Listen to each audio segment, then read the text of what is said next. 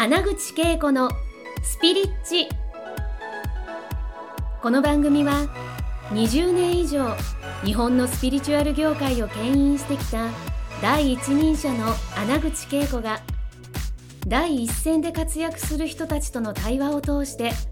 その成功のもとにあるそれがスピリチュアルを解き明かしてお届けします。スピリチュアルを生活に取り入れて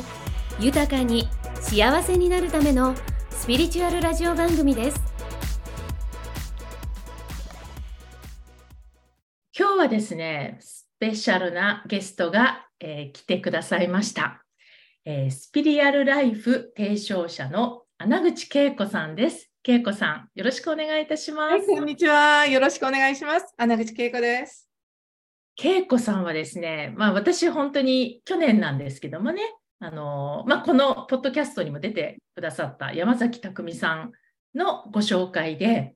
素敵なね人がパリに来るんだけどもしよかったらお手伝いしてもらえないかっていうねあの話があってああもちろんですよって言って名前聞いて恵子さんってもちろんね存じ上げてたのであぜひぜひっていう形で去年のね秋に一緒にまあ本当に微力なんだけどねパリでちょっとお話し会もやりで、恵子さんがね、そのパリのディズニーランドをなんと貸し切る。この話しても大丈夫ですよね。全然大丈夫です。はい。あの貸し切るっていうね、すごい技を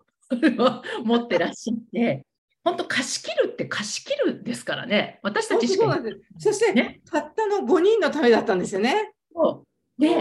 朝早く、まあ、行くっていうのは分かってたんですけど、私もね、そういうのやったことがないから、何が何だかさっぱり分からないまま、でも、恵子さんが誘ってくださって、お席あるのでって、いや、ちょっと私、いいのかしらとか思いつつ、あの、めちゃめちゃ一緒に楽しませていただいて、ディズニーランドってやっぱすごいなと思いましたね。やっぱりあのディズニーランドのコアバリューというものを、ああいう形でね、あのね、体験させていただいたっていうのはすごいなと思います。はい。で、かったですね。で、まあ、それをね、その、まあ、権利っていうのを恵子さんが、うん、まあ、見事手にされて、はい、まあ、ね、わざわざ、まあ、そのためも込みでパリにいらっしゃったんですよね。はい、そうなんです。それ、それがまず一つの目的で、あの、行ったんですけれども、で、その後、なんか旅行もしたいなと思ったんだけど、でも、パリといえばやっぱり懐かしい、なんかその、パリでセミナーで、あのね、十数年前に開催できた、なんかすごいその時、そのパリのに在住の方々とつながれた喜びって忘れられなかったんですよ。うん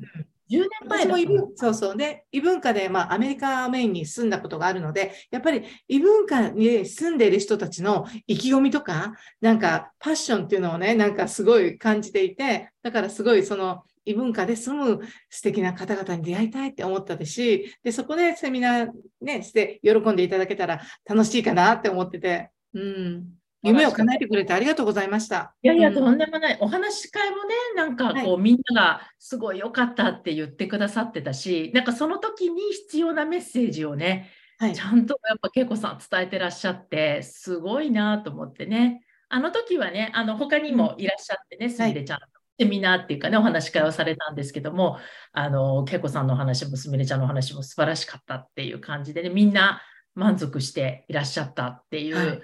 回でね、またね、はい、やりたいなやりたいです。はい。ありがとうございます。と思います。で、恵子さんはね、私のイメージですと、こう、やっぱり英語圏の、はい、ご縁があるというかね、まあ、もちろんアメリカにもいらっしゃったことがあるので、はい、でそういう方から見て、このヨーロッパってどういうふうに映ったのかなって、うん、まあ、ずっと旅行されてるので、前々からあると思うんですけど、いろんな場所をね、こうご覧になって、で、あの後も、パリの後もいろんなところご旅行されてたじゃないですか。はい、南行ったりとかね。で、フランスとか、まあ、ヨーロッパって、うん、なんか、おき子さんから見てどういう場所って言ってます、まあ、私自身から見たら、すごいやっぱり、うん、なんか歴史が深いし、そんな中で、こう、やっぱり文明が、こう、今に至った、その、すごいストーリーがあるって思うのと、そして人にやっぱり、人を通して私はその、なんか文化を感じるっていうのがあったら、やっぱり一人一人が自分をすごく持っていて、えー、すごい表現力があるなってすごく思いますね。アメリカ人のその文化の歴史が浅いのとは違ったこう重み。そう、そう、うん。そのフィロソファーなんですよ、みんな。私の、私が出会う、このヨーロッパ圏内で、どこでもそうです。なんか、ちゃんと哲学をこう深いところで持っていて、それがちゃんと自分の表現でユニークな形で個性が豊かだなって思うし、それがすごく私の中の一番の興味深さですね。ヨーロッパでいろんな方に出会うっていうのは。うん。フィロソフィーはなんかやっぱり歴史となんかセットになってる感じ。セットになってると思う。やっぱり、やっぱり歴史をこう積んでいく中で、いろんな出来事があるわけじゃないですか。私たちの人生もそうじゃないですか。20代の時の自分の持っているあり方と、こうね、だんだん、えっと、紡いできて、ね、40代、50代になってまた違うじゃないですか。やっぱ、それが一番やっぱり歴史、歴史のこう、長い国の人たちとの出会いって、すごいやっぱり考え方がやっぱりすごい深いところから来るっていうのを感じるんですよね。それがすごい私にとって魅力ですよね。えー面白い。やっぱりそういう視点ってね、ほら、住んでるとね、なんかあんまり、ほら、実感がないっていうかね、わかんなくなっちゃうというかね、感覚がないんですけど、やっぱ外からそうやって見てくださってる言葉ってすごく、うん新鮮ですね、やっぱりね。で、それでなんか、あとは、うん、やっぱり大陸の中のいろんな国だから、すごく異文化に対してのオープンさっていうのかな、他国の言語を喋るじゃないですか、普通に。普通に。なんかそういったものに対しても、あの、柔軟性も感じるし、その歴史の深さで、ここはって、あの、なんか譲れないものを持ちながらも、見ていると、案外、フレキシブルなところもあるなって。だから、頑固さとフレキシブルな、この相反する矛盾したものを両方持ちながら、こう、人付き合いがあるんじゃないかって思った。そういう意味で結構複雑かもね。うんうん。複雑だから面白いんだけどね。あ、ですよね。うんね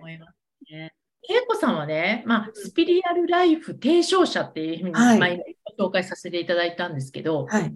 ピリアルライフって、なんか、あの、まあ、スピリチュアルとはよく聞いたりすると思うんですけど、はいスピリアルライフっていう言はい。葉の意味っていうんですかね、はい。なんかどういうことなんだろうって。はいねちょっとそうなんですねそのうん目に見えない世界と、で、自分が実際に体験する、している現実っていうのは一緒なんだよっていうことをお伝えしていて、結局すべての私たちが放っている言葉だとか、えーはいやっていることとかが、背景にはその目に見えない世界とつながっている。もっとわかりやすいと、その潜在意識うんもう見えないじゃないですか。だけども、自分が発する言葉とか行動には、その潜在意識から来るものもいっぱいあると思うんですよね。で、そういう意味で、まず一番わかりやすいのが潜在意識も、私はスピリチュアルと捉えて、目に、目に見えないね。そして同時に、私たちって、先祖がいて、私たちが生まれてきて今があるわけじゃないですか。そういう先祖っていうのももうね、あの、他界して見えないけれども、その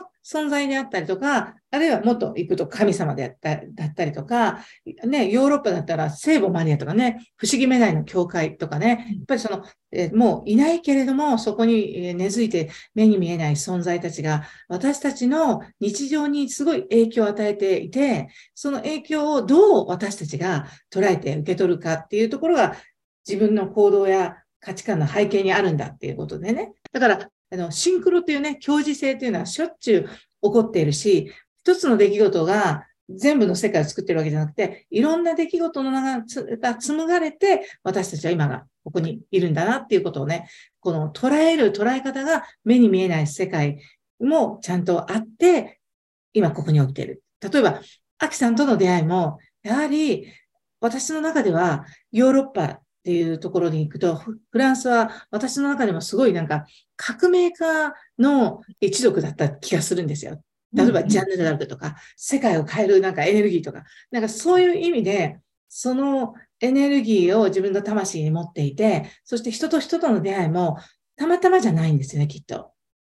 必然的なタイミングで出会ってて、で、そういうのも私たちは目に見えてないけど、その過去性もね、スピリチュアルな領域で扱うんですけれども、その過去性で何らかの接点があってね、こうやってまたこの人生でも、なんか、その続きをするみたいな。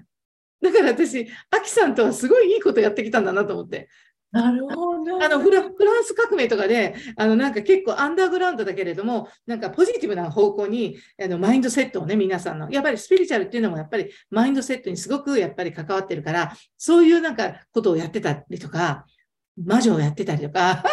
そういうのがね、そういう、その過去の、うん、過去にあったことのつながりがあって、そしてさらにその続きをする。だから、よくスピリチュアルでね、過去世でカルマがっていうね、因果の方でなんか、あの、ネガティブなことをしたからっていう、それだけの出会いではなくてね、結局その、そこで終わったならば、そうじゃなくって、さらに魂が進化するために出会ってるっていうのを私が伝えているようなスピリアルライフなんですね。うん。いや、でも面白い。いや、私ね、やっぱり、あの、別にもともと全然フランスも興味なかったし、好きでもなかった。うん、だけど結果的になんかねいつもご縁があるんです。でねまあ一回ちょっとヒプノっぽいのやったこともあるんですが、うん、自分の中にジャンヌ・ダルクがいるんですよいつも。うん。で私の中にもいるんですよ。やっぱりそうなんですね。いるんですよ。そうだからあのジャンヌ・ダルクの像を見るとねなんか感じ立てられるものがいつもあるんですよ。うん、でだから、で、だ別に、あの、で、ヒプのやるとやっぱちょっと革命とかに縁があったりするわけですね。うんうん、で、自分が、どっちかっていうと、やっぱり性格的にもパイオニア系で、はい、なんか新しいことを、なんかリスクを冒してでもやるっていうのは結構嫌いじゃないんですね。うんうん、こういうなんかメンタリティっていうのかな、なんかそういう部分が、結果的に今こう住んでいるフランスと今自分の中で結びついてるっていうのはね、体感として、本当感覚レベルなんですけど、あるので、なんか今の話はすごい納得。まさにその通りで、だから私はその、アキさんとのこのご縁がね、あんな楽しいことで始まって、だけどなんか世界に対して何らかの変化を起こすとか、人に対しての、それを一緒にするなんか、あの、可能性っていうのがすごい感じられるんですよね。うん、そうなんですね。いや、だからね、まあ、そういう、私はね、そういうのあんま分かってないんだけど、なんかそういう、あの、アクティブな恵子さんっていうのは、すごく私も本当に見習ってるっていうか、見習いたいなっていつも思ってるところで、もう、とにかく、もう怖いものなし系に見えるんですよ、恵子さんって。なんかね、すごく来るのはね、やっぱりその、ジャンヌ・ダルクが自分の中にいたらさ、死をも覚悟できて、そしてもう怖いもの知らずで、そ、そ、これが最高最善であると思ったら突き抜けていくようなエネルギーっていうのはね、今もあるし、だからなんか、あの、スピリチュアルなことをあまりこう、あの、広がってない時代から、スピリチュアルなことを伝え始めたのもそうだし、で、これからもどんどんとやっぱり、うん、なんか世界中にそういうスピリアルなエッセンスをね、光の柱をこう立てていくみたいな、そういうなんかイメージが私の中にあって。うん。白